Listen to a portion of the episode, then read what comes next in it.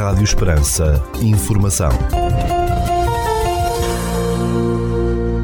Seja bem-vindo ao primeiro bloco informativo do dia nos 97.5 FM. Estas são as notícias que marcam a atualidade neste sábado 11 de novembro de 2023. Notícias de âmbito local. Nesta sexta-feira, 10 e sábado 11 de novembro, a Companhia Lama Teatro traz ao palco do Auditório Municipal de Portela a peça Batalha, com a encenação de João de Brito e texto de Sandro William Junqueira. A 10 de novembro, a peça é exibida em exclusivo para o público escolar, estando reservado este sábado, 11 de novembro, para o público em geral, a partir das 21 horas e 30 minutos, no Auditório Municipal de Portel, integrada na iniciativa Odisseia Nacional do Teatro Dona Maria II. A entrada é gratuita, mas sujeita à lotação do Auditório Municipal de Portelo. Para controle da qualidade e salubridade dos equipamentos de utilização pública, o município de Portel promove a realização periódica de análises de verificação aos parâmetros a considerar relevantes em cada caso, nomeadamente no controle da presença de legionela. Efetuadas as análises de rotina nas instalações das piscinas municipais de Portel, cobertas, foram detectados valores paramétricos superiores aos valores admitidos e que indicam a presença de legionela nos chuveiros instalados neste equipamento de portel. Por este motivo, e até estarem repostas as normais condições de utilização das piscinas municipais cobertas, o município de Portel informa que este equipamento estará encerrado e, e, assim será mantido. O município de Portel está a desenvolver todos os esforços para que, com maior brevidade, todos possam voltar a usufruir deste equipamento. O município de Portel agradece ainda a melhor compreensão pelo incómodo que esta interrupção possa causar. Dia 22 de novembro, pelas 8 horas e 30 minutos, o Auditório Municipal de Portel acolhe a apresentação do livro de Sara Crispim, A Ansiedade Não Manda em Mim. Trata-se de um livro escrito por esta psicóloga clínica especializada em ansiedade para ver e ouvir no dia 22 de novembro, às 8 horas e 30 minutos, no Auditório Municipal de Portel, a apresentação do livro de Sara Crispim, A Ansiedade Não Manda em Mim. Notícias da região. O Museu do Campo Alentejano, em Viz, vai acolher a iniciativa Dois Dedos de Conversa, que pretende recordar a luta das oito horas nos Campos do Sul. Este debate, com entrada livre e com a participação de vários oradores, vai decorrer no dia 18 de novembro, a partir das 16 horas. Os eleitos do Partido Socialista na Assembleia da Comunidade Intermunicipal do Alentejo Central, a CIMAC, vão faltar à próxima sessão deste órgão em protesto contra a decisão do PSD de realizar em Reguengos de Monsaraz, anunciou o Partido Socialista. Em comunicado, a Federação de Évora, do PS, explicou que o PSD, que presida a Assembleia Intermunicipal, não quis esperar pela conclusão da revisão do regimento deste órgão e unilateralmente tenta impor uma sessão em Reguengos de Monsaraz. O PS desaprova esta ação do PSD, contrária aos princípios subjacentes à CIMAC. A entidade deve ser marcada por entendimentos na defesa dos interesses comuns dos municípios e não deve ser transformada em cenário de jogadas partidárias, pode ler-se no documento do Partido Socialista. Assinalando que sempre apoiou a descentralização, os socialistas acusaram os sociais-democratas de tentativa de assalto ao poder, uma imposição que de respeito ao diálogo e a busca de entendimento e de um inaceitável comportamento antidemocrático. Lê-se na nota divulgada à comunicação social pelos eleitos do Partido Socialista na Assembleia da Comunidade Intermunicipal do Alentejo Central, a CIMAC. E o Bloco da Esquerda criticou os sérios constrangimentos existentes nas urgências do Hospital de Évora que acarretam graves consequências para a população e resultam de uma política que desvaloriza todos os profissionais de saúde. Em comunicado, a Comissão Coordenadora Distrital de Évora, do Bloco de Esquerda, reagiu aos sérios constrangimentos comunicados pelo Hospital do Espírito Santo de Évora, o ESE, no funcionamento do Serviço de Urgência Polivalente e no Serviço de Urgência Pediátrica, com especial incidência nos períodos noturnos até ao dia 12 de novembro. Hoje anunciam-se constrangimentos no serviço de urgência do Hospital do Espírito Santo e amanhã teremos serviços de urgência abertos no nosso distrito. Questionou o Bloco de Esquerda, aludindo às graves consequências desta situação e exigindo medidas para o bom funcionamento do Serviço Nacional de Saúde. A Câmara de Évora avisou que vai manter-se a interdição do acesso ao recinto do Cromlech dos Almendres, a poucos quilómetros da cidade, devido à obra de salvaguarda e valorização daquele monumento megalítico. Concluídos os trabalhos de reposição do solo no espaço de implantação do monumento, a Câmara Municipal de Évora está nesta fase a proceder à sementeira de prado que constituirá o coberto vegetal. Para a solidez da implantação dos menires, é importante que este processo seja bem sucedido, pelo que o espaço vai continuar com acesso interdito, disse a autarquia eburense, apelando à compreensão de todos os visitantes pelos eventuais constrangimentos, devendo ser respeitada a sinalização instalada no local. Um homem de 21 anos foi detido em flagrante pela GNR por posse de arma proibida no Conselho de Alandroal, tendo os militares apreendido uma espingarda, um carregador e 16 munições, anunciou a Força de Segurança. Em comunicado, o Comando Territorial de Évora, da GNR, explicou que o homem foi detido através do Núcleo de Investigação Criminal, o NIC, do Destacamento Territorial de Reguengos eh, de Monsaraz, no dia 6 de novembro. No âmbito do inquérito por posse de arma proibida, os militares da Guarda realizaram diligências que culminaram com o cumprimento de três mandatos de busca, duas domiciliárias e uma em viatura. Disse a GNR que apreendeu ainda uma faca de abertura automática, uma soqueira e uma estrela de lançar. O detido foi constituído arguído e os factos foram comunicados ao Tribunal Judicial de Redondo. A GNR teve três homens, entre os 24 e os 36 anos, suspeitos de tráfico de droga no Conselho de Vendas Novas.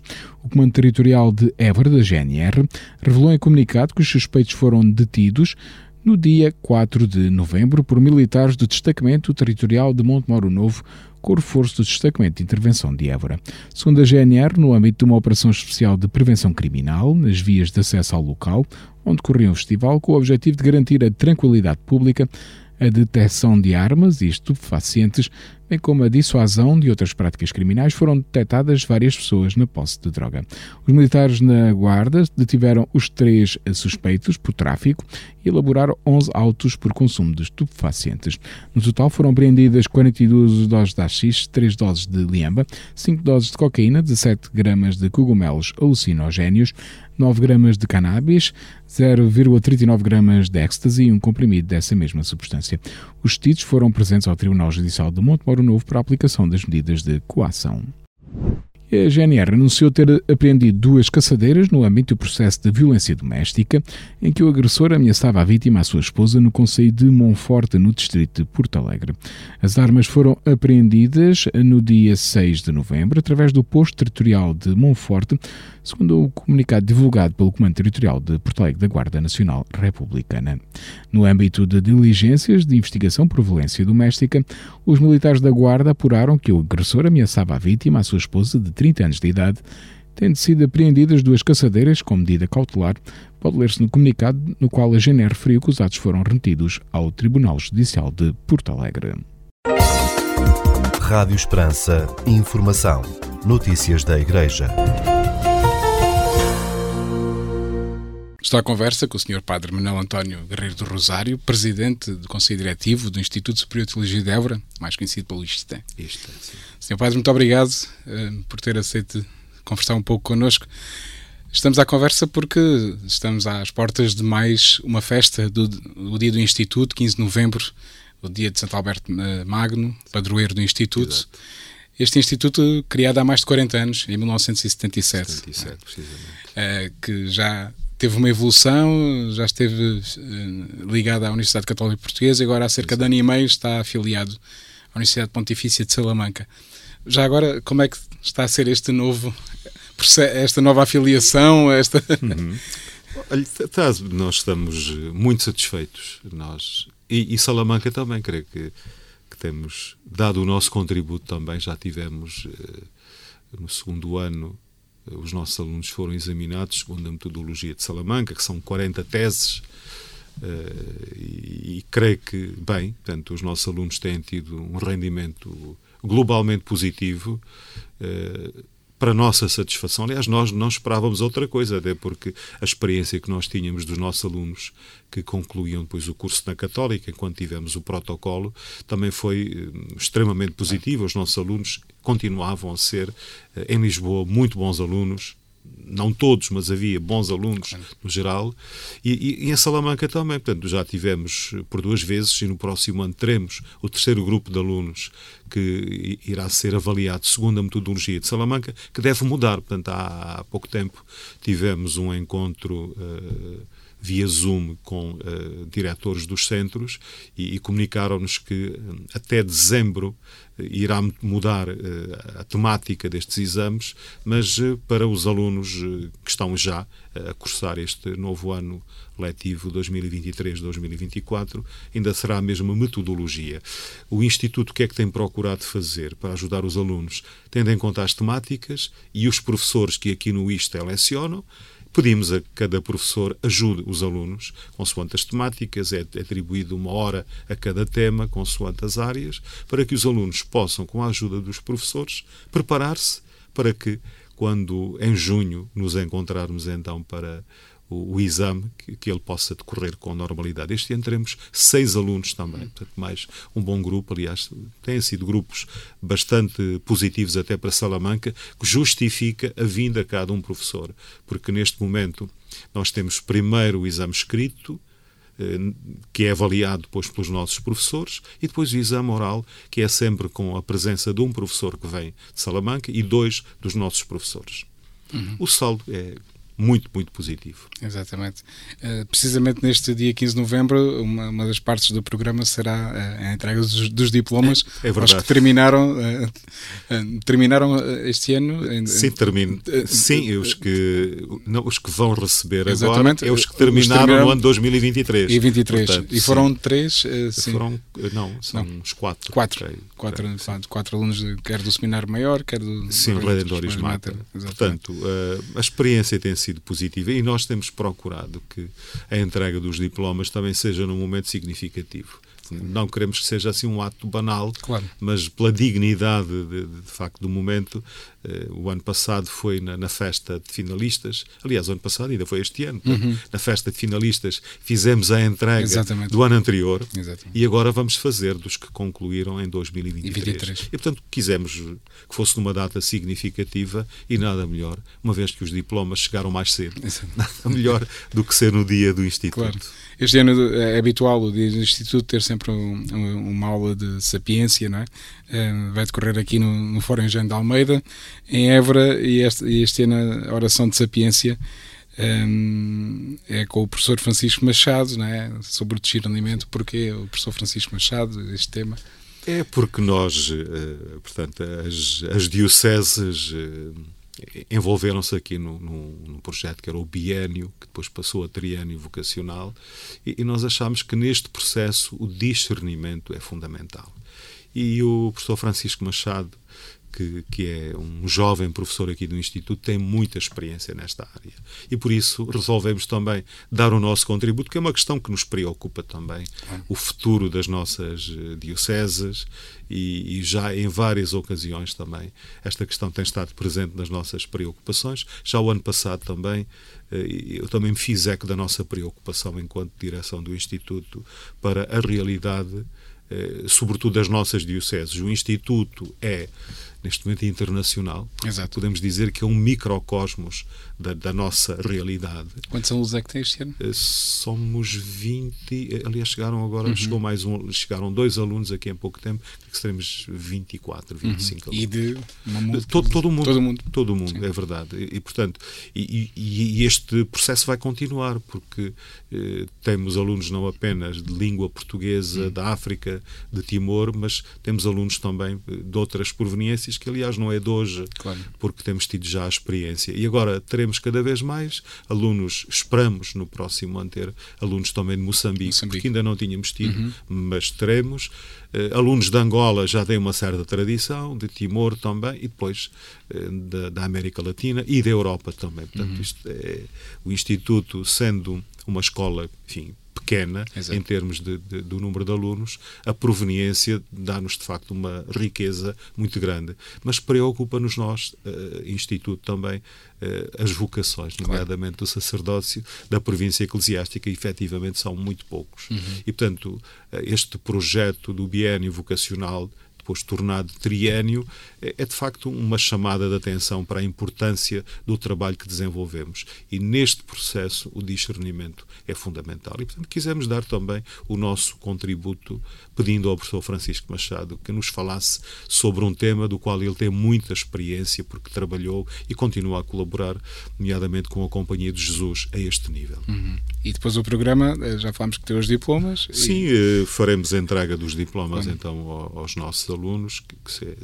é, é certamente um momento importante, e depois faremos a apresentação uh, do da revista Eborência. da revista Eborência. Que também já é habitual nesta data. É, começámos é? a fazer, porque Sim. achámos que a Eborência é uma janela que revela o isto é ao mundo, porque nós temos uh, permutas com dezenas de revistas de todo o mundo e, e, e a revista chega depois é entregue uh, a imensa gente, por exemplo, temos ecos muito positivos de, de, de, de participantes na nossa uh, atualização do clero. Lembro, por exemplo, o cardeal Gianfranco Ravasi, a quem eu entreguei em mão, uh, numa das visitas que fiz a Roma, a revista Eborência, e ele de facto falou-nos da alegria de, de, e do orgulho de ter participado também na nossa atualização do clero, e nós procuramos, e este é o núcleo fundamental da Eborência, claro. são as conferências Exatamente. que depois são transformadas em artigos e, e, que de facto são de uma riqueza enorme. Claro. Portanto, agora vamos ter uh, o, as três intervenções do cardeal Mário Grec, que é o secretário-geral do Sínodo, hum. que foi de facto um, extraordinário o, o, contributo que ele deu para para a nossa atualização do clero uhum. e, e, teremos agora a ocasião de ler os três artigos que ele nos enviou, fruto também da, da, sua reflexão. E, portanto, digamos que esta é a temática principal, mas depois procuramos ter outros contributos também, e eu já agora uh, aproveito para ter aqui uma palavra de gratidão para com um dos grandes nossos amigos, que é o professor uh, Martín Carbajo Núñez, que é um colaborador habitual quer na, na atualização do clero, porque nos ajuda bastante. Costumo dizer que ele é o nosso embaixador no Vaticano, portanto, tem sido, um, de facto, claro. um grande amigo que tem colaborado connosco e depois que nos tem enviado eh, textos que ele escreve, que é, de facto, um, um grande escritor, um grande pensador eh, franciscano que, que dá aulas. Eh, neste momento está nos Estados Unidos, eh, na Universidade de San Diego, na Califórnia, portanto, ali está a lecionar alguns cursos. Eh, há pouco tempo esteve no Peru, também a convite da família franciscana, eh, colabora e é professor na Academia Afonciana, no, no Antoniano, enfim, tem sido um, um grande amigo e, de facto, tem-nos ajudado também a dignificar a nossa eborência com os artigos que tem escrito, alguns deles originais, portanto, tem, há um outro texto que ele tem adaptado, mas outros têm sido, sobretudo, eh, artigos escritos para a nossa eborência. Portanto, vamos ter também a sua colaboração para este novo número. Uhum. E, portanto, esperamos que seja um dia cheio, que seja um dia bem vivido e creio que nos tempos em que nós vivemos, Santo Alberto Magno é verdadeiramente o modelo de alguém que procurou estabelecer pontes uhum. com a sociedade do seu tempo e é isso que nós queremos também que o Instituto seja esse construtor Exatamente. de pontes, construtor de, de pontes, de como, diálogo, diz o, é? como diz o Papa Francisco, não é? É, é preciso claro. construir pontes e não muros, e nós queremos, de facto, construir claro. pontes com a sociedade em que vivemos, com este sul Portugal em que nos integramos, mas também com a Igreja Universal e com o mundo. Exatamente. Sr. Padre, certamente voltaremos em breve a conversar, pois para janeiro já está agendado. Já está, sim, sim. Já, é, já pode dizer os dias, se calhar, e fica é, já... 15, 15 a 19 de janeiro teremos a atualização do clero, sim. Tem um, tem um tema muito sugestivo. Presbíteros à imagem e semelhança do bom pastor. Não. creio que é mais um bom contributo também para, para esta reflexão que nos sim, tem sim. preocupado. É? Exatamente, exatamente. As vocações que está Da minha parte dia. estarei naturalmente disponível claro. para conversarmos, Pedro. Sr. Padre, muito obrigado e um bom nada, dia nada, do nada. Instituto. Sempre ao dispor. Obrigado. obrigado. Rádio Esperança. Informação. Notícias da Igreja. Escutamos já de seguida o Espiga Doirada, espaço informativo da atualidade religiosa da Arquidiocese de Évora. Espiga Doirada, a informação da Arquidiocese de Évora. A Igreja Católica em Portugal está a celebrar a Semana de Oração pelos Seminários até 12 de novembro. Na Arquidiocese de Évora, esta semana está a ser vivida intensamente com a realização de diversas atividades promovidas pelo Departamento Diocesano da Pastoral das Vocações. Neste sentido, no dia 4 de novembro, aconteceu um encontro vocacional para rapazes no Seminário Maior de Évora. O encontro contou com uma primeira parte no qual participaram 10 jovens oriundos de várias paróquias da Arquidiocese de Évora, em que se debateu a temática vocacional a partir da Lécio Divina e do acompanhamento espiritual. Depois houve visitas guiadas à Catedral de Évora, ao Museu do Cabide e à Casa de Nossa Senhora das Graças das Servas da Santa Igreja. Já no domingo, dia 5 de novembro, a Arquidiocese iniciou oficialmente a celebração da Semana de Oração pelos Seminários, durante a celebração da admissão às ordens sacras de três seminaristas do Seminário de Nossa Senhora da Purificação. O Francisco, o Tomé e o Genitório foram admitidos às ordens durante a Eucaristia Dominical presidida pelo Arcebispo de Évora na Igreja do Espírito Santo e contou com a participação das comunidades dos dois seminários diocesanos, bem como de familiares e amigos três jovens. Já na terça-feira, dia 7 de novembro, a Paróquia da Senhora da Saúde em Évora recebeu os seminaristas e formadores dos seminários diocesanos que se uniram à comunidade paroquial para celebrar a Eucaristia e oração de vésperas às 18 horas e 30 minutos na Igreja da Sagrada Família. Assinalando a Semana de Oração pelos Seminários e promovendo uma cultura vocacional ao nível das paróquias, estiveram presentes o Seminário Maior de Nossa Senhora da Purificação, o Seminário Redentoris Mater de Nossa Senhora de Fátima, bem como a Casa de Formação dos Salesianos. Ainda para culminar esta semana de oração pelos Minários na Arquidiocese de Évora, neste sábado, no encerramento desta semana, Dom Francisco Serra Coelho presidirá a Eucaristia Vespertina pelas 18 horas e 30 minutos na Paróquia da Senhora da Saúde, em Évora. Esta celebração, que congrega o agrupamento 890 do Corpo Nacional de Escutas e os grupos de catequese paroquial com as suas famílias, contará com a presença de alguns seminaristas dos dois seminários diocesanos que partilharão o seu testemunho vocacional e incluirá a confirmação de alguns jovens da paróquia. O Departamento da Catequese da Infância e da Adolescência da Arquidiocese de Évora vai realizar no dia 13 de novembro, às 21 horas, online, um encontro para catequistas intitulado A História da Salvação, no qual serão abordadas propostas de atividades de advento e a psicologia infantil.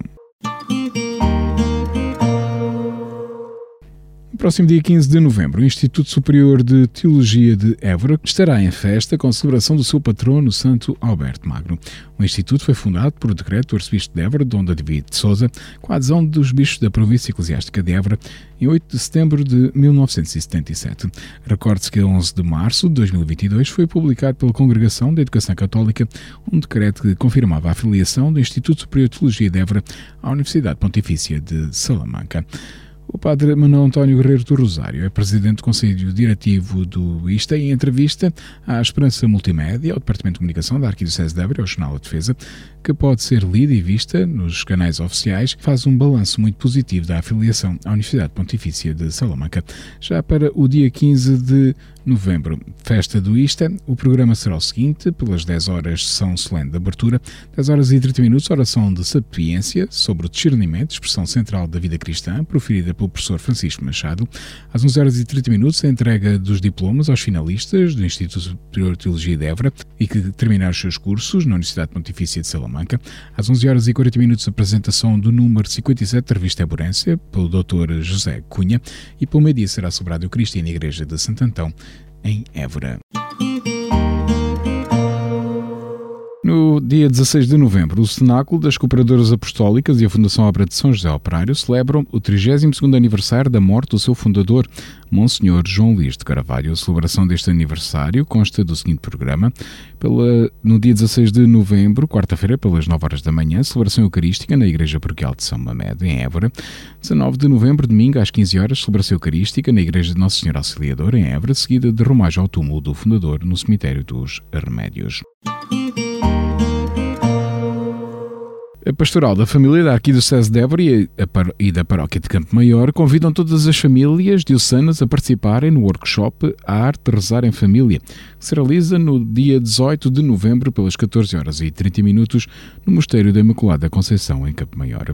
Esta tarde de atividades para famílias pretende primeiramente ser um momento privilegiado de encontro entre famílias, mas também de sensibilização para uma vivência mais profunda da espiritualidade própria do tempo de Advento e do tempo do Natal.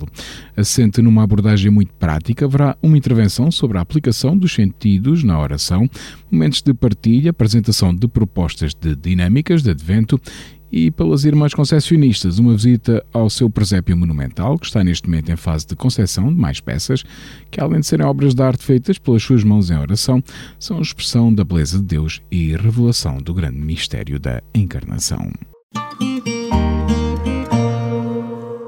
E começar o ano pastoral em grande é o desafio do Departamento Pastoral Juvenil de Évora, que lança a todos os jovens da Arquidiocese de Évora o convite para participarem no Dia do Santo da Juventude, que se vai realizar no dia 25 de novembro.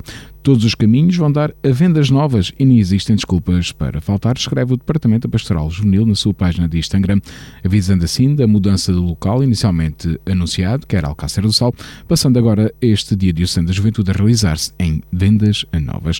As inscrições decorrem online e o link para as inscrições pode ser consultado nas redes sociais do Departamento Pastoral Juvenil de Évora ou então na página da Diocese de Évora em diocesedevora.pt. No passado dia 21 de outubro, a região sul do Movimento Encontro Matrimonial reuniu-se em comunidade no Seminário Maior de Évora para dar início às atividades do representante pastoral. Durante a manhã esteve reunido o Conselho Regional, tendo sido apresentados o símbolo, o tema e as grandes linhas orientadoras para os próximos três anos, propostos pela nova equipa coordenadora nacional recentemente enviada em Fátima para esta missão. Assim, sob estas novas propostas, que todos os presentes neste Conselho Regional refletiram e partilharam sobre como podem tocar corações, tendo consciência de que somos vasos de barro a transportar a mensagem de amor do encontro matrimonial. Depois do almoço começaram a chegar os casais desta vasta região, que abrange as dioceses de Évora, Setúbal e Porto Alegre. Após o acolhimento, repleto de abraço e sorriso, o padre Luís Bairrada celebrou a Eucaristia na capela do seminário. Foi com muita alegria que foram acolhidos o casal Xana e Zé Eduardo, vindo do Porto, e que o padre Luís Bairrada constitui a nova equipa coordenadora nacional do Movimento Encontro Matrimonial para o triênio 2023-2026. De seguida, houve a oportunidade de viver uma tarde de comunidade sob o tema Viver a Relação à Distância. E realizou-se no passado dia 7 de outubro, em Monte do Trigo, Portel, mais uma iniciativa do Movimento dos Cursistas de Cristandade da Arquidiocese de Évora, organizada pelo Centro Ultreia de Portel. O Reviver contou com a presença de mais de 40 cursillistas que puderam recordar alguns momentos do seu cursilho. Viveram-se bons momentos de grande espiritualidade, partilha e entrega que fizeram deste Reviver um dia muito especial, informa o Secretariado Diocesano do Movimento dos Cursistas de Cristandade que este Reviver de Portal sirva também para animar os cursistas da nossa Arquidiocese, escreve o Secretariado Diocesano, para as demais atividades que se avizinham, nomeadamente os cursis 170 de homens, a realizar de 30 de novembro a 3 de dezembro, com encerramento em Reguengos de Monsaraz, e o 141 de senhoras, de 25 a 28 de janeiro de 2024, com encerramento em Évora, para as quais se apela, desde já, à forte militância de todos, escreve o Secretariado do Movimento dos Cursilhos de Cristandade. Devido às obras exteriores e de valorização no interior que decorreram recentemente na Igreja de Casebres, na paróquia de São Martinho, só foi possível acontecer agora a tomada de posse dos novos párocos, o Padre Tacílio Gomes e o Padre António Marcos da Ordem dos Tiantinos, que decorreu no passado dia 4 de novembro. Pelas 16 horas, o prelado Aburense presidiu a Eucaristia vespertina e conferiu a posse aos novos párocos.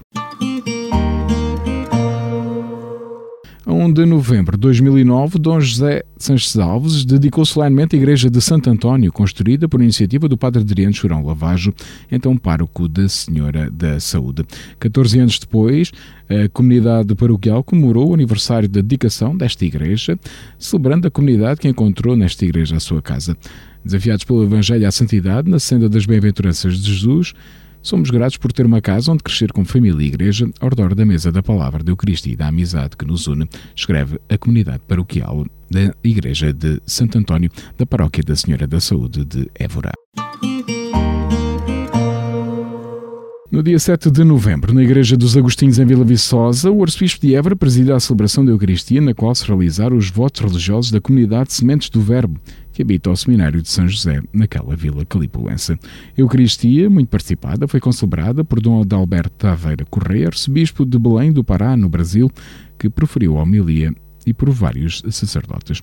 A Comunidade Católica Sementes do Verbo é uma associação privada de fiéis fundada no dia 16 de julho 2004 em Palmas, Tocantins, no Brasil, com personalidade jurídica, com o decreto de reconhecimento e aprovação canónica, aos 29 dias do mês de março de 2005, pelo arcebispo Dom Alberto Taveira Correa.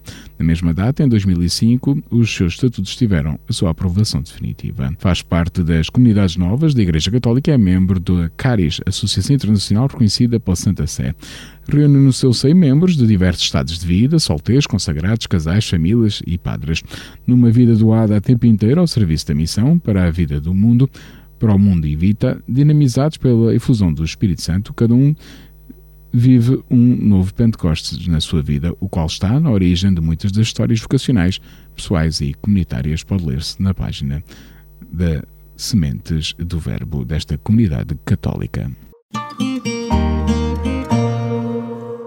Diácono permanente José Maria Martins, de Vendas Novas, encontra-se hospitalizado em Lisboa. O arcebispo de Évora, unido à família do diácono José Maria Martins, pede a toda a arquidiocese orações pelas melhoras do seu estado de saúde. Que Nossa Senhora da Conceição, padroeira da arquidiocese, continue a velar pela sua vida e a fortalecer na esperança a sua família, pede o prelado Eburense. Das principais atividades do Arcebispo de Évora para estes dias, neste sábado 11 de novembro, pelas 8 horas e 30 minutos. No encerramento da Semana de Oração pelos Seminários, o prelado Ebrense preside a Eucaristia Vespertina na Igreja da Sagrada Família, nos Álamos, em Évora, na qual ministrará o Sacramento da Confirmação, contando com a presença de seminaristas dos dois seminários diocesanos, Nossa Senhora da Purificação Maior de Évora e Redentoris Mater. Neste domingo, 12 de novembro, pelas 11 horas da manhã, o prelado Eburense preside a Eucaristia Dominical, na qual ministrará o Sacramento da Confirmação na paróquia de Santa Maria, em Estremoz. De 13 a 16 de novembro, o Arcebispo de Évora participa na Assembleia Plenária do Episcopado Português, na qual tomará parte das reuniões do Conselho Permanente e da Comissão Episcopal Laicado e Família. Espiga Doirada, a informação da Arquidiocese de Évora. Rádio Esperança, informação, notícias da Igreja.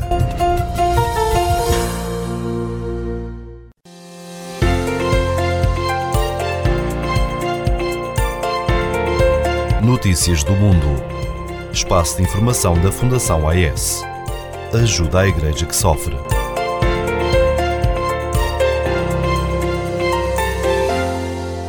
Olá, bem-vindos a Notícias do Mundo, o espaço de informação da Fundação AIS, Ajuda a Igreja que Sofre, aqui na sua rádio. Eu sou o Paulo Baito e é sempre um privilégio saber que posso contar com a sua companhia aí desse lado durante os próximos minutos.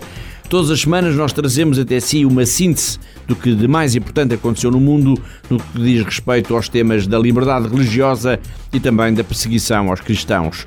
O jornalista Paulo Simões e Catarina Martins de Betancourt, diretora da Fundação AIS em Portugal, vão fazer companhia por aqui ao longo deste programa. No site da Fundação AIS fica já aqui o desafio para ir à página da AIS na internet, em fundação-ais.pt. No site dizia estão em destaque as notícias que vamos comentar e que nos ajudam a conhecer um pouco melhor a realidade desta igreja perseguida, desta igreja que sofre no mundo. E vamos começar pela Terra Santa. Não é possível ignorar a guerra que está a decorrer na faixa de Gaza e o sentimento de medo que perpassa já por toda a região e que atinge as comunidades cristãs que vivem também, por exemplo, na Cisjordânia, em Jerusalém e ainda na Síria e no Líbano. Recordo que a Fundação AIS lançou aqui em Portugal um apelo aos seus benfeitores e amigos, não só para rezarem pela paz, mas também para manifestarem a sua solidariedade para com os cristãos que vivem nesta região tão conturbada no mundo. Daqui a pouco já iremos falar disso, desse apelo. Para já vamos tentar perceber de que forma esta guerra está mesmo a atingir as comunidades cristãs. Vamos, Paulo Simões, procurar detalhar tudo isto. Comecemos pela faixa de Gaza. Que território é este e quantos cristãos vivem por lá? Para simplificar a informação para os nossos ouvintes, digo que a faixa de Gaza é uma nesga de terra pouco maior do que, por exemplo, o município de São Pedro do Sul e que essa nesga de terra está como que encurralada entre o mar Mediterrâneo, Israel e o Egito. Por lá vivem cerca de 2 milhões e 300 mil habitantes. Os cristãos são, no entanto, uma ínfima minoria. Apenas cerca de mil pessoas. Mil pessoas, uma pequena comunidade que agora se tornou ainda mais unida, ainda mais próxima. Exemplo disso, de que aliás já falámos aqui, é o que se passa na paróquia católica da Sagrada Família em Gaza. Exato. Por lá, logo após o ataque do Hamas contra Israel a 7 de outubro e do começo da guerra, centenas de pessoas refugiaram-se nessa paróquia. Estamos a falar em cerca de 700 pessoas. E são todos cristãos, Catarina? Não, Paulo, destes 700 refugiados, cerca de 150 são católicos e 350 são cristãos ortodoxos, ou seja, estão refugiados na paróquia cerca de metade do, do total da população cristã de Gaza, o que inclui católicos, ortodoxos e protestantes, e estão todos ao cuidado de sete irmãs e de um padre. Uma dessas irmãs é Nabila Saleh, de que já falámos aqui em programas anteriores. Ela é a Catarina parceira de projetos da Fundação AIS na faixa de Gaza. E isso significa que fala connosco eh, muitas vezes. Sim, é verdade, Paulo. Ela fala muitas vezes com responsáveis da Fundação AIS, principalmente com os nossos colegas responsáveis pelos projetos que apoiamos nesta região, mas também com responsáveis dos vários secretariados. E em todas estas ocasiões, Paulo, eh, trocam-se mensagens e a irmã às vezes até nos envia pequenos vídeos a contar como vão as coisas, eh, quais as suas maiores necessidades, o que é que a aflige mais.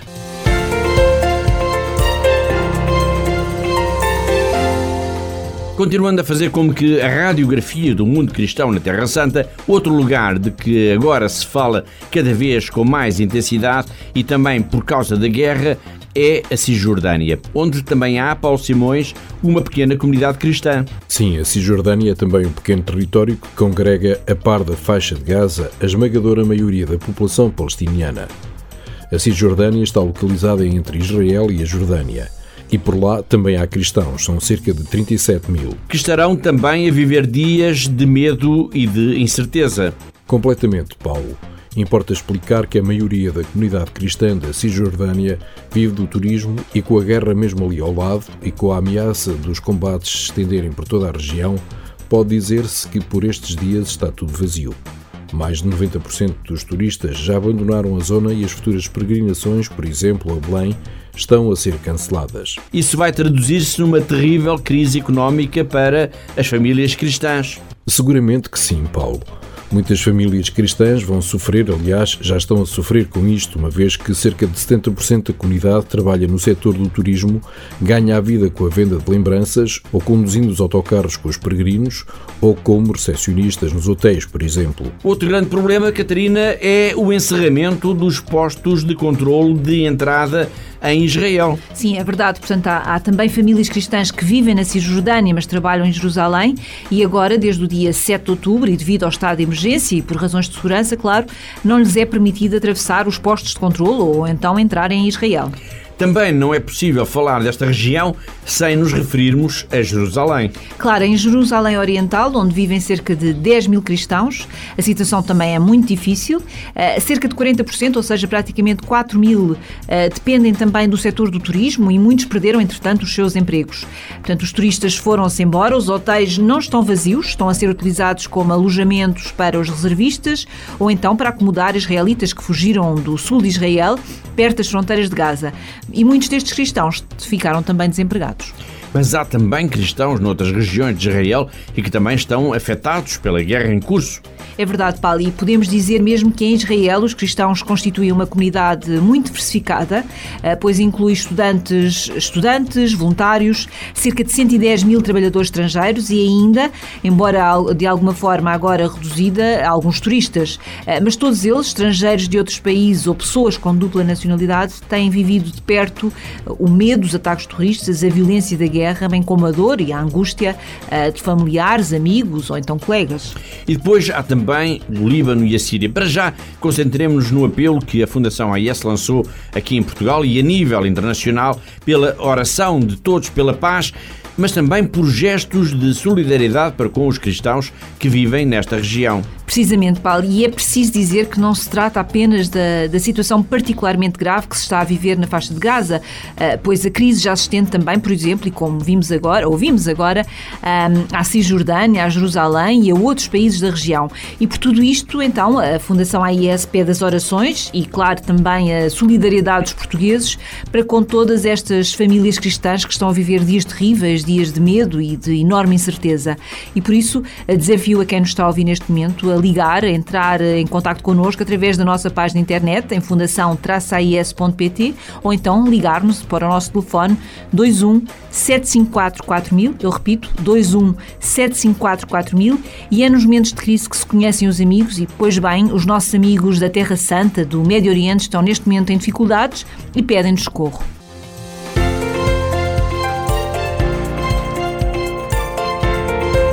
Notícias do Mundo. Espaço de informação da Fundação AES. Ajuda a Igreja que sofre.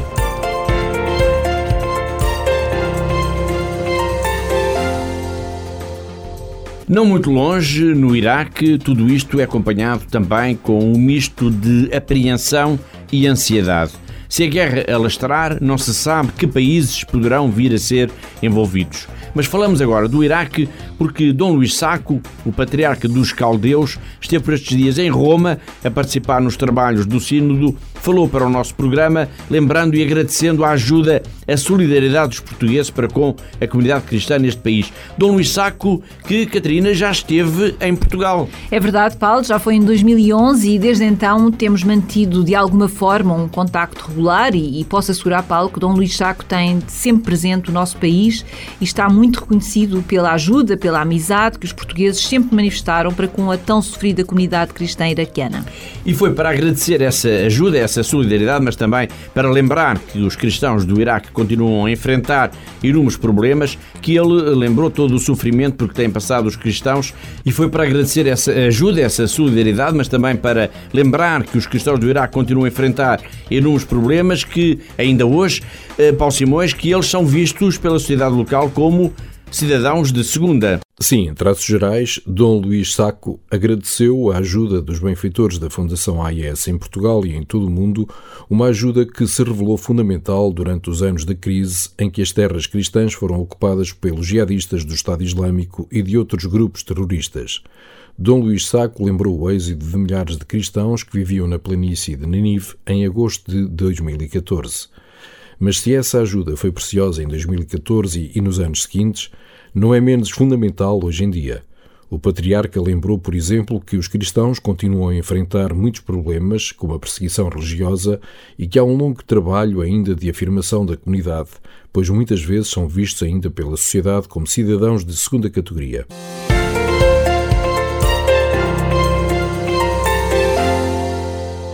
Do Iraque vamos centrar agora a nossa atenção no Sudão do Sul, pois a irmã Almendra, a irmã Beta Almendra, que está na Diocese de Uau, nos enviou uma mensagem em que nos fala de um dos problemas mais graves, mas menos conhecidos deste país: a violência contra as raparigas, contra as jovens sul-sudanesas.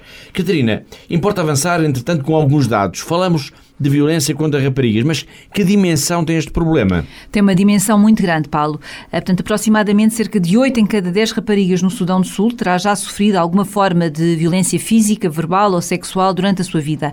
Portanto, estes dados foram divulgados recentemente, a 11 de outubro, no Dia Internacional da Rapariga, pela Entre Culturas, é uma ONG da, da Companhia de Jesus que aposta na educação eh, para a, para a melhoria das condições de vida das populações mais vulneráveis. Esta é uma realidade que ganha um contorno muito específico nesta vasta região de África, onde os confrontos armados são muito frequentes. Sim, sem dúvida, e aliás a própria história recente do Sudão do Sul demonstra isso plenamente. Ah, portanto, depois do país ter ganho a sua independência em 2011, logo a seguir, dois anos depois, em 2013, começou uma guerra civil muito violenta entre partidários do presidente e do então vice-presidente. Na verdade, essa guerra é, acima de tudo, Paulo Simões, um conflito étnico. Sim, um conflito entre as duas principais etnias existentes no Sudão do Sul, os Noer e os Dinka. E sendo assim, tem todas as condições para se perpetuar no tempo, alimentando ódios, dividindo populações e arrastando o país ainda mais para a miséria. De facto, na mensagem que a irmã Beta Almendra nos enviou, ela fala das populações que fogem das guerras, da pobreza generalizada e de como tudo isso tem vindo a transformar numa ameaça para as jovens raparigas. Sim, ela fala deste problema da violência que é muito grave e triste e que tem de ser visto neste contexto de grande pobreza em que se encontra grande parte da sociedade do país. Segundo a irmã, muitas das jovens que ela conhece no Diocese do Uau, onde vive e trabalha, são forçadas às vezes até pelas próprias famílias a encontrar dinheiro, seja dinheiro para poderem ir para a escola, seja dinheiro até para conseguirem trazer alguma comida para casa.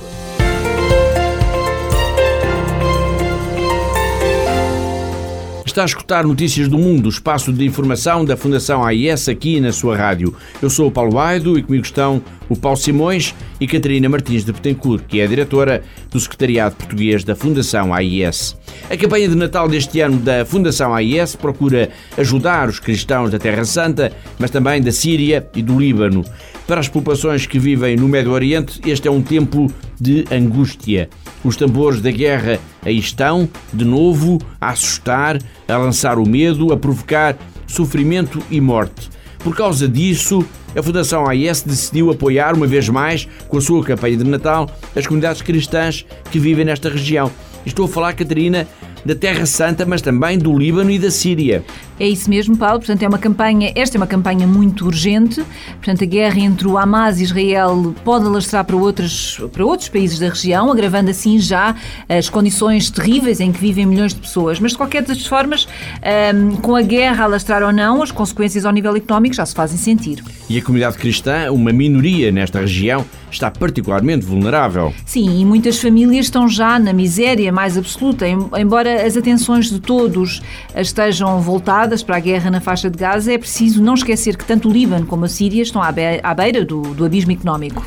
Daí a necessidade de, neste Natal, se voltar a pedir ajuda, voltar a pedir a solidariedade dos portugueses para com as comunidades cristãs destes países. Exatamente, Paulo. Portanto, os cristãos destes dois países e também os da Terra Santa estão sós, eh, estão como que abandonados e pedem-nos ajuda. Portanto, eles precisam de nós, eles imploram pela nossa solidariedade e os cristãos do Líbano e da Síria e da Terra Santa não têm mais ninguém. E se nós não os ajudarmos, o que será deles, Paulo? Uma interrogação que de facto faz pensar. Na semana passada nós falámos aqui do, do Líbano, centremos agora a nossa atenção na Síria. Que retrato também podemos fazer deste país, Paulo Simões? Sim, e por isso estes campos de férias são tão importantes. Há pouco falávamos das dificuldades das famílias sírias no dia a dia, mas a questão psicológica é também muito importante. Na Síria há toda uma geração de crianças e adolescentes que só conhecem a guerra, que nasceram já depois da guerra ter começado e que só conhecem destruição e violência. Podemos dizer que para quase toda a população da Síria a angústia da pobreza é mesmo real. Sim, é real mesmo. A maioria das famílias não consegue já comprar alimentos nem roupas para os seus filhos. E agora, com o inverno a chegar com toda a sua força, torna-se dramático resistir ao frio. Como se não bastasse tudo isto, vastas regiões do norte da Síria foram brutalmente atingidas no início do ano pelo violentíssimo sismo de 20 de fevereiro que ceifou a vida a milhares de pessoas e destruiu também centenas de casas. Um cenário dramático que exige, Catarina, toda a solidariedade possível. Sim, toda a solidariedade. E podemos dizer, Paulo, que em ambos os países, a Líbano e Síria, berços do cristianismo, as famílias cristãs estão desesperadas, precisam de praticamente quase tudo, desde comida e leite para as crianças, roupa quente, combustíveis para o aquecimento, para os geradores, para tudo. Portanto, sobreviver é cada vez mais difícil e o futuro da comunidade cristã no berço do cristianismo está, de facto, nas nossas mãos.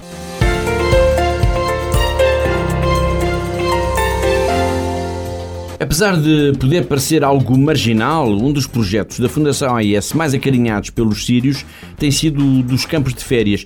Campos de férias que são uma lufada de ar fresco para muitos meninos e meninas que praticamente nasceram já durante a guerra e não conhecem outra realidade do que, Paulo Simões, a da violência, da destruição e da morte. Sim, e por isso estes campos de férias são tão importantes. Há pouco falávamos das dificuldades das famílias sírias no dia a dia, mas a questão psicológica é também muito importante. Na Síria há toda uma geração de crianças e adolescentes que só conhecem a guerra, que nasceram já depois da guerra ter começado e que só conhecem destruição e violência. E estes campos de férias são por isso tão importantes. Quantas crianças, Catarina, participaram nestas iniciativas da Igreja apoiadas pela AIS? Bom, Paulo, só neste ano 2023, quase 11.600 crianças puderam então participar nestas iniciativas da, da Igreja. Portanto, puderam brincar umas com as outras, puderam rezar em conjunto, puderam perceber que de facto há vida para além da guerra. Às vezes basta muito pouco para fazer alguém muito feliz. Sim, é verdade, Paulo. E a Fundação AIS está fortemente empenhada no apoio à Igreja da Síria, eh, nesta altura tão exigente da sua história. Nós falámos das crianças, falámos das famílias que vivem já na maior pobreza e tudo isto leva-nos a dizer que é muito importante a nossa ajuda, pois em causa está mesmo a permanência da própria comunidade cristã nesta região.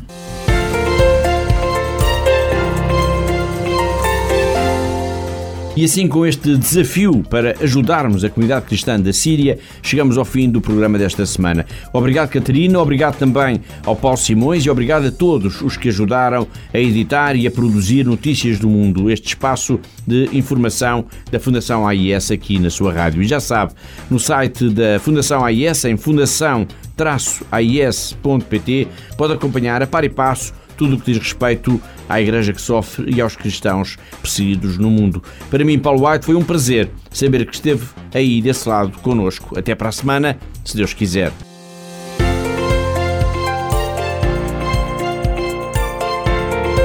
Notícias do Mundo.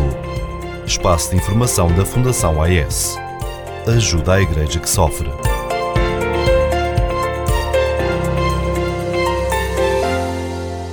Ficamos agora com a efeméride do dia.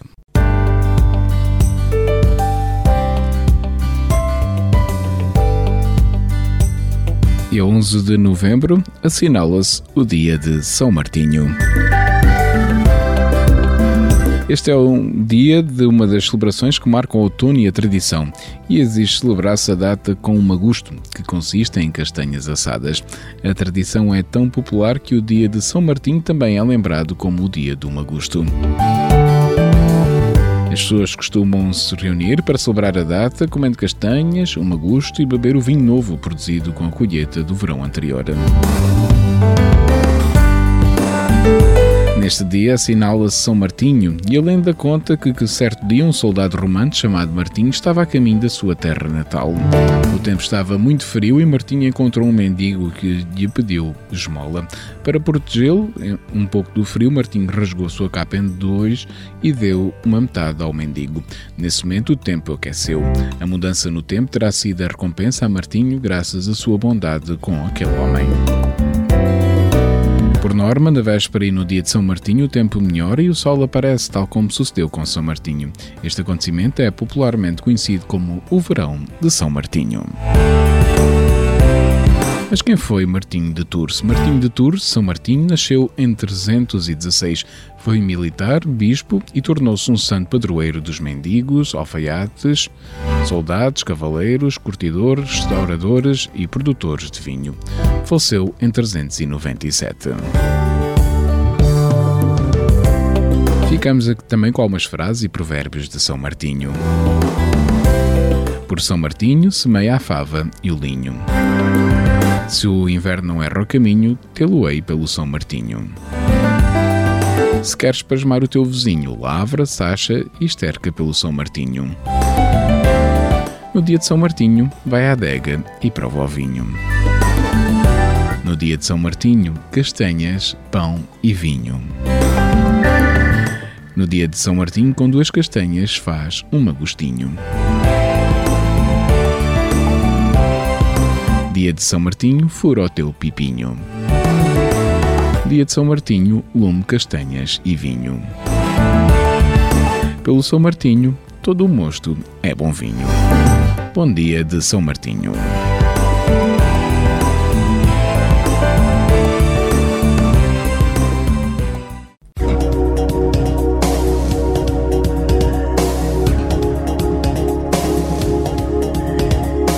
Segundo o Instituto Português do Mar e da Atmosfera, para este sábado, dia 11 de novembro, no Conselho de Portel, temos chuva e aguaceiros com 40% de probabilidade de precipitação, 22 graus de temperatura máxima, 14 mínima e o vento sopra fraco de oeste.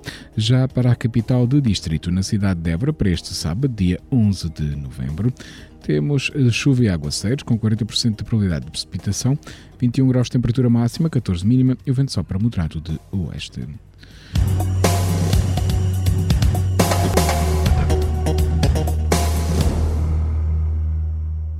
Este bloco informativo fica por aqui. Informação volta à antena dos 97.5 FM às 17 horas. Boa tarde. Rádio Esperança. Informação.